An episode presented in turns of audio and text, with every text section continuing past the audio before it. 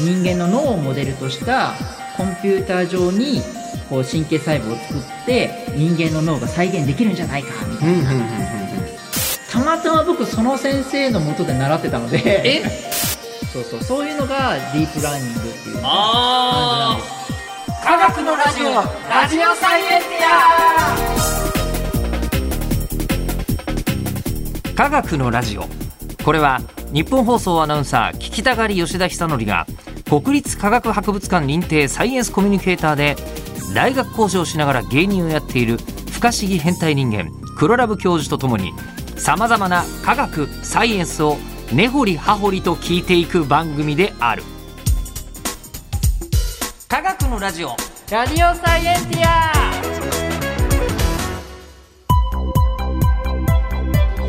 間違った話はしないけど正確さにこだわると逆に分かんなくなるので興味を持ってもらえたらこの世界はめっちゃ細かく説明してくれる人がいるのでそちらを参考にしてください現在やってるテーマは AI うん、AI もう超話題ですよ楽しいねえということで今回は何でしょうか AI の歴史未来を予言したチューリングそして AI の進化に大きな貢献をした日本人研究者もいる長まあ長い けど一言でじゃあ短く言うと AI の歴史あそうですまあでも一応チューリング出てきましたねチューリングさんチューリングテストええ これねねえあのこう喋ってるのが人工知能なのか人間なのかを、ねそうですえー当てるテストのことですよとそういうことですがこのアラン・チューリングって人が天才なんですよね。めちゃくちゃ天才なんですけどまあうん不幸な人であ、そうなんですか、そうなんですよねこうすごいことをややったんですけど、うんまあ、その1939年そのドイツとの戦争の時にエニグマっていう暗号化したなんだろうあドイツが使ってた暗号がエニグマエニね。グマうん、あでれチをューチューリングはどこの人なんですかあがイギリスですイねギリスの人。はい、うんうんでエニグマを解読しようっていうのがあまあ戦ってるイギリスからするとねそうそれはそうそう敵の暗号を解いちゃったらねそう全部わかるわけですからね。でこうのんアラン・チューニングさんできちゃったんですよすごくない、すごいんですよ、えだけえど、うん解読されたなんてうん言っちゃったらもう変えられちゃうじゃないですかまあ、せっかく解析した別のになっちゃったらん解析した意味ないですよね。ですよねうんだから解析したことをバレないようにバレないようにして勝利したんですねあ勝つ時までドイツ軍ははい俺たちのバレてんなーってことに気づいてなかったってことね。ほうほうほうでほ戦い終わったも、うエニグマっていう暗号機械はすごいぞっていうふうに言いふらしてあるのでうんうん、ずーっとそのあんあんエニグマはずっと使われてるえ時代になったんですよえ戦後もそうだからなので裏を返せばトップシークレットなのはそのアラン・チューニングがそれをやったっていうことはん絶対にあの親にも喋っちゃダメだしへえそんなアラン・チューニングさんが成し遂げたいというのがあってそれが、まあ、人間っていうのは、まあ、あの電気信号と化学反応で動いてるんですね。まあ、極論言ってしまうと脳も電気信号があってそう隣のうんこう、えっと脳えっとニューロンに、うんなんか化学物質を渡すっていうことでそうそうそうそう脳もできてるわけですからそうで人間側は全部脳で物を感じてるからそうそうそう人間の世界というのは全て電気信号と化学物質でできるんじゃないかとそうとい思うったこわけとですね。は、うんうんコンピューターも同じように人間と同じように考えられるよねっていうのが、まあ、思想であったわけです。うんで当時のその1930年代っていうのはあの計算機ってとなんだろう四則演算するものは四則演算。微分積分をするものは微分積分っていう風なバラバラのなんだろうコンピューターしかなかったんで、うんそれを合体したもの1台の計算機でいろんなものができるよみたいな考え方を言ったのがあのまず最初アラン・チューニングさんですね。別々の計算機じゃなくて、うんえっと、いろんなものをまとめたそう複合計算機を作ろうと。そうそうそう,、うんうんうんそれを万能チューリングマシーンって言ってあのそういう考え方なんですけどこれは、あの実際に作ったわけではないんですけども、うんうん1936年に計算可能な数についてっていう論文が出たんですよ。計算可能な数について。これがものすごくね評価がもうそのすごい頭のいい人はすごい評価して他の人はもうなんじゃこりゃ意味わかんないみたいな、うんいうような感じだったんですね。うんでもこれが今のあのコンピューターの元となるような考え方になっているんですけども、うんそのぐいらいのコンピューターサイエンス分野がこう開いた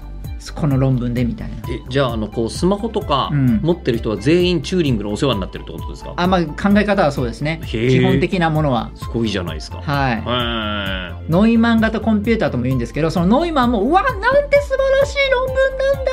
あのフォン・ノイマンって人いるんですよねまたそう別そにうねそうです。その人がかもう感動したっていう、へえそのぐらいだったんですけど、やっぱね、他の人はちょっとよくわかんないっていうほうほうほうほうような感じだったんですね。うんえっ、と、アラン・チューニングさんが、あの、まあ、戦争が終わって、うんようやくもう、なんだろう、よし、夢だったうん人間のように考えられる機会を作ろううんというので、いろいろこう、アイデアを出したりうんしたんですけども、うん何、何、あの、あの研究者みたいな、 うんなんか、何も成果出してないのに。で本当はあのエニグマ解読してんだけどまだ知られてないからそうそうそう。ほうほうほうで1947年に数学の学会でうん世界初の人工知能宣言をその講演の時に言ったんですけども、うんうん経験から学習する機会だーって言ったんですけど、うんうんなんかまあみんなからちょっと響かないし1948年にちゃんとしまた論文を出すんですね今度は発表ではなく論文をうん人間の脳をモデルとしたコンピューター上にこう神経細胞を作ってうんこう考える人間の脳が再現できるんじゃないかみたいな、論文を出したんですけど、もう他の人たちは小学生の作文だみたいな発表に値しないってずっと言われたりしてうんそんなような人生でした、頭良すぎてうバカに見えるやつですね、ん、でしかも成果も出してないというに出してんのに出してるけどあの知られちゃいけないからはいはいはあかわそういいうような感じで報われないですねそうですねだからあまり実際に作れたってわけでもなくてそのうん考えた機能を、っていう感じで、えー、と41歳かなちょっと精神がおかしくなっちゃったというかあ自そん殺なされにちゃったんですねそんなに若くして、はい、うわすかわごいいそう本当にもったいないというかうんえでじゃあそのチューリングテストってのは一体いつ言い出したんですか1950年ぐらいですあ死ぬうんそうですね亡くなる前ですうねんチューリングさんは、うん、えっとまあ、まずつくあの原型として、うんその人工知能を作りたかった人じゃないですかそうでも若くして亡くなっちゃったんでしょ亡くなっちゃったっ、てことはじゃあ誰か他の人がこの後そう引なんきです継いで作るわけですよねそうこれで誰誰がどんな人が亡くなった後にですね2年後に、うん実はその人工知能の研究者さんは、まあ、いて、でその人たちがダートマス大学っていうアメリカの大学1956年にテーマは人工知能っていうのでまあちょっと話し合おうじゃないかみたいなのがあったんですよ。それが初めての世界的な人工知能サミットみたいな感じですかねそうですそうです、んんんでそこでようやく人工知能どうやってその考えられるコンピューター作れるんだろうみたいな全然進,、ま、進んでないのでうんうん作れるんだろうっていうのを議論したっていうのが初めてのとこうんうんろです。うんはい、でさらにその18年後にようやくイギリスの、まあ、大佐がこう暴露本を出してようやくアラン・チューニングがあのあすごい人なんだっていうのになったんですけどえっと、1956年に、その初めての会合が行われそう公の場でつか初めて使われた言葉ですね、うんようやくあ。そこで初めて人工知能って言葉を使うんだ AI で、えっと、1956、えっと、56年に、はいはいえーまあ、会議があってうんいろいろ進むんですけども、で大きく2つに分かれます人工知能の研究っていうのは。ほうで1つが A ならば B っていうアルゴリズムうんもう全部人間が決めてやって人工知能をこう実現しようというパターンとプログラムだねそうですね、うんうんうんと、えっと、脳のを模倣してこう人工知能を実現しようというニューラルネットワークっていう部門の2つのタイプで研究が進むんですね。うんうんうんうんで今回のえ我々が今喋ってる AI につながってんのは、うんその脳の仕組みを模倣しようって思った方の人たちの考えたことでしょそうそうそうそう。んんんでその脳を模倣するっていうのをニューロンっていうより細胞なんですけども脳細胞ってニューロンっていうよねそうそうそうそうです、それを数式的に、えー、と模倣したのをパーセプト論っていうんですねうんうんパーセプトロンっていうのいうはあの数式の処理なんですけどもあ人工ニューロンとも言うんですけど人工ニューロンって言うんだこれ、はうんい、言うんですよほうほうほう本当に脳を真似した構造をうん人工ニューロンで作るんですけど、あの脳の中にはそのニューロンっていう細胞によるジャングルジムみたいのがあるんですよね、そうすっごい複雑なやつが。そであって人間って例えばこの目の前にペットボトルにこれバーコードがあってここに3って書いてあるじゃないですか、はいはいこの3を見ると、おうんお3やなっていうううん感じにあの脳の酸が発火するんですよジャングルジャングルジムの中で、はいその部分がそう発火って言いますよね、はいまあ、いわばビカーって光るみたいな感じですよね電気信号が流れるんですけど、うんうんそれと同じように、えっと、人工ニューロンも同じような構成で3を見たらピカーって光るんですよ。ようににしようあっていうの数式的になんですけど作ってるのがあパーセプトロンなんですね。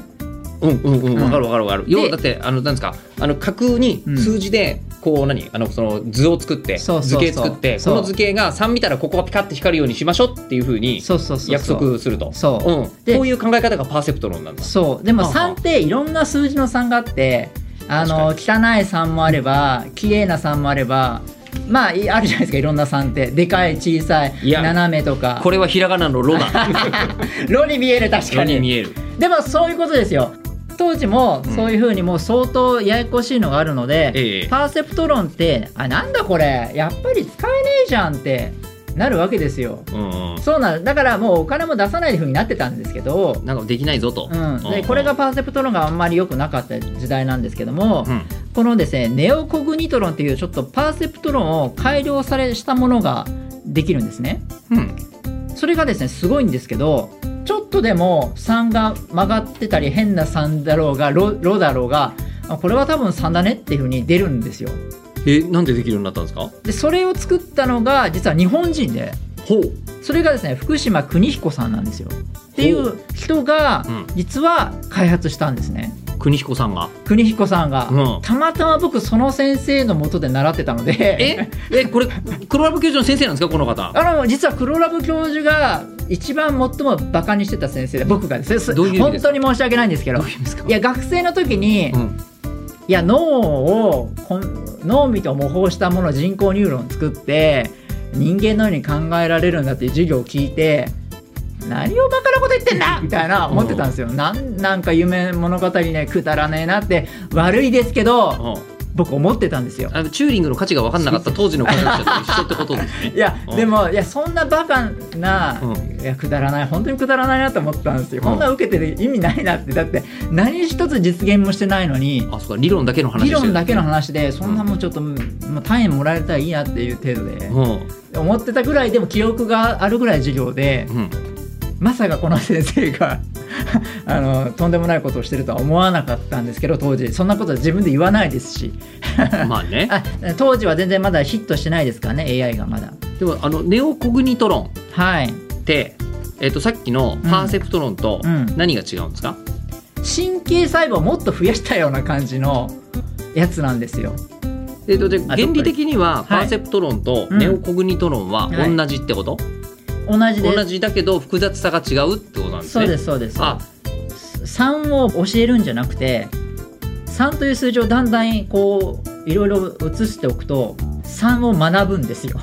伝わるかなあわかるわかるわかるわかるわかるわかるわかある。の頭がよ良くなったから、だえー、と要はじゃあパはいーセプトロンとうんネオコグニトロンで、うんえー、とネオコグニトロンが出てきたことにより、うんえー、とだいぶあのこう賢くなったわけですよねそうですそうで簡す単に言うと。うんで賢くなって、うん、で、えー、とじゃあその福島さん邦彦さんが、はいえーこ邦のネ彦オちゃんコグニトロンをうん発見したことによって、うんえーとか考え方を発明したことによって、うんかなり人工知能が前に進みました。そうですそうですでその後、うんよく聞くこれディープラーニング、そうあの基本はほとんど同じなんですけども、うんうん何が違うかっていうとネオコグニトロンは入力層から出力層にこう信号が流れるんですけども、うんうんあのディープラーニングは出力層から逆算してうんうん入力層にこう人工ニューロンのつながり方を調整したりして学ぶやり方えっと難い、しいですかまね、えっとね昔小学校の時に、うん、あのこう計算問題とかやった時に、うん、あの逆算ってしたじゃないですか。あーでも検算する時あーそにうそうそうそうあのこう掛け算で出した答えは割り算でもう一回やってみると、はいはいはいはいあのこれ合ってるかどうかわかるよみたはいな、いはい計算間違いしてないかどうかわかるよみたいなあ。ーでもそ,、はい、そ感んじだなしようなイメージででただそれだけじゃなくて、うんこれってなんかいろんなえーとシナプスの経路を通っておすごい 脳細胞のニューロンですね脳細胞のはいあニューロンですよね、はいニューロンのこうシナプスえ一個ずつがシナプスが駅駅はいで電車の駅だとすると、うんじゃあ例えば、うんえっと、今まではネオコグニトロンは、うんえっと、東京からうん新宿に行くとはいはいした場合、ん東京から新宿に一回山手線で行けましたねって言ったらもうそれでよかったわけですよね。うんでそれでそれで東京から新宿への行き方というのは、うん山手線で行けますうん以上って覚えちゃってたわけですよね、うんうんうんネオコグニトロンは。うんでも、えっと、ディープラーニングはうんちょっと頑張って、うんいやもうちょっといい方法あるんじゃないかなって新宿に一回着いた後にうん東京まで帰ってみようと思うわけですよね。うんうんうんうん東京まで帰ってみようと思う、んでも東京まで帰ってみようって思って、同じとこ戻ってもいいんだけどう、ん同じとこ戻っても山手線を半周しちゃうわけですよ、うんうんこの場合だうと、んなんか遠いなとうんよくよく考えてみるとおよく見たらうん中央線走ってない、そうそうそうみたいなことになるとそうあのそこっちの方がうねそっちの中央線の方が全然早いじゃん、近いしみたいなうんそ新宿から東京まで戻るにはとう、はいいうのを新宿まで戻ってから東京があそこだって分かったから、はいちゃんと考えてみるとこっちの方が早いですねみたそいうでなすそうですそうすると人工ニューロン同士のつながり方をちょっと変えてみようかみたいなのをプログラム的にやってるんですだよ、今まで自分の意識の中にはうん山手線、東京来たばっかりの人とか、うん山手線で全部移動する人いるじゃないです か初めの5月ぐらいまあれで。ね品川とか長いんですよねそう遠遠いじゃんっ長ていねなるけど、うんあのそれがあの何東京に慣れてくると、うんあの新宿から東京もうそんなんどこなんでも中央線じゃんみたいに そうそうそういう風になるじゃないいですか。そうそう経路が学習できたってことですね頭の中にうんなかった、あのイメージが、はいそこでできるわけじゃないですか、うん中央線という新しい路線を使えるようになったりするわ最けじゃな小いです限かのね力でねうでんきた、うんうんそうそうそうそういうのがディープラーニングっていう感じなんあですよあそういう意味かそうあちょっとねあの今回 は、えっと、正確さにこだわると逆に分かんなくなるのでっていう確あかのにフレーズ一番重要かも 興味を持ってもらえたらこの世界めっちゃ細かく説明してくれる人いっぱいいますもんねそうですね、うんそっち側でねやっていただけたらと思うんですけど、まあそうやってディープラーニングっていうのがまあでき始めたとうんでしかもこのディープラーニングってネオコグニトロンってその1980とか90とかの時代で、うんうんまだインターネットが栄えてない時代、だからコンピューターもまだ大した性能じゃないですよねそうです今でから考えるつまりデジタルデータもあんまりなかった時代とホームページとかないもんねそうですそこうでのすぐらいの時代だとまだねそうあでもそのディープラーニングの時代っていうのは2010年とかその辺の時代なのあ、うんうでん、うん相当デジタルデータがワンスが出始めてきたんですね。もうだって2010年だったら普通にみんなホームページで検索してたよねそうですそうです、もうね、じゃああの大量にあるビッグデータの中からこう学ぶっていうのはできてでき始めたのがディープラーニングなのうでん、材料も用意しやすくなったんだそうなんかなんでしょうね全てが全部整ったみたいな、うんうんうんうんアラン・チューリングがこの時代だって行きたかった俺みたいなあでもアラン・チューリングだったら「お前らまだそこか」とか言ってある可能性もありますよね。怒られるかもしれないですねあ。もう50年も経ってんのにさ怠け者めみたいな、ええあるかもしれないあるかもしれ ない。まあでもとりあえずそのディープラーニングっていうものができてそう今のチャット GPT とかにつながってるわけですね。そうですそうですそうですうーんで2012年に画期的なことが起きてですね、うんトロント大学のジェフリージェフリー・ヒントン教授多分絶対ノーベル賞取るだろうなと思うんですけど、うんこの方がですねその今までニューラルネットワークっていうのはあんまりうまくいかないレベルだったわけですよ。うんでネオコグニトロもうんなんだろうなみたいなちょっと分野だったんですね。それがですねそういうふうに思われてたのにこのヒントンさんはそのさっき言ったビッグデータを利用して大量に学習させてであの AI のそのなんだろうイベントに参加したわけですね。したらですねあの画像認識率の競う大会で今まで25%くらい間違えてたんですよ大体。でうまそくれいってるやつでもそううまくいいってるやつでもそれがね16%くらいもうほかなり間違いない人人間だって16%ぐらい間違えるよ。あえっとね人間だと5%ぐらい間違えるんであまだまだだったんですけど2012年の時代では、ら、うんでもそのぐらい一気に今までディープラーニングとかそれバカにしてた分野がいきなり「え俺もディープラーニング研究してるのになんでヒントンさんできたの?」みたいな、うんうん驚きで見られたんですよ。うんそれがもうインパクトが強くて「えこれからディープラーニングの時代なの?」みたいな。うんそんな風になったのが2012年です。もう生まれた時代ですね。完全にディープラーニングが。でもそれって我々からするとまだわずか11年ぐらいの前なわけですよね。だからもう2012年、13年とかって、あの、すごい画期的だったんですよね。いろんな言葉を論理的に計算できるようになるとか。 AI 元年っていうのがあるとすると2012年13年ぐらいじゃないかとそうですいうねことで。すかね。今はですね、大体どのくらいかな、間違い率はえー、と4.9%とかもっと4.8%とかどんどん下がってるんですえよっ。てことは人間は、うん例えばなんだろうなえっ、とこれあのそうですねえっ、とお茶とガソリンを、うんあのあの間違える確率というのは、うんえっ、とまあままあ、画像でねあ画像だけで見たら、はいはいまだいあのまあまあ例えばね、まあお 茶のお茶のラベルが貼ってあるやつにガソリン入れてあったいやらうん何にも考えずに、そうですね。もうこれはお茶やっていうふうに思ってしまいそうな 気そうがするけれど気がするけれ どあのコンピューターだったコンピューターというかディープラーニングディだーっプたラらーニングしてたやつだといや確かにこれボトルには16茶と書いてあるがちょっと色よがくよく見るとそこの揺れ方とかおかしい かおらかしい多分これそうそうでしょみたいそうなそうそうそのぐらいの率になってえきたそばついとコーヒーとかあるかないや結構間違えそうな気がしますけいやちどょっとあのいやいやもうそれ欲しい 欲しいなんかうちでさこうあの冷蔵庫に入れといてどっちか分かんなくなったうーんううーんーんチャット GPT お願いみたいな あるかバーンなってチャット GPT が画像認識 AI お願いみたいにして、うんバーンってやるとこちらがそばつゆですみたいなのをいやでもさそれ専用に覚え出したらそうなると思うんですけど うんそうそのぐらいもう人間と画像認識のレベルではもう負けないですね人間だと、はい全然もうコンピューターの上になると思いますでただですよはいはい強そうですよ今の話聞いはていると、はい強そうだよ強そう弱っちいですね今のはでねこれ弱い AI なんでしょさあ これが、はいこれどういうことなのよっていうのをちょっともう少しそうですねお伺いしたいところですよ、はい弱いとか強いとかはい次はねはい強い AI について話したいと思いますはいということでえ番組ではですね聞いてるニューラルネットワークからの質問を募集していますそうですねはいあなたもニューラルネットワークですよねそうですねこれ聞いてる人は全員ニューラルネットおワークのそ方でらすよねく多分そうだと思いおまそすらくはいそうですよね。えーということで科学的に気になることクラブ教授に聞きたいこと感想などは科学アットマーク 1242.com kagaku アットマーク 1242.com まで送ってくださいではまた次回お相手は吉田久典というニューラルネットワークと黒ラブ教授でした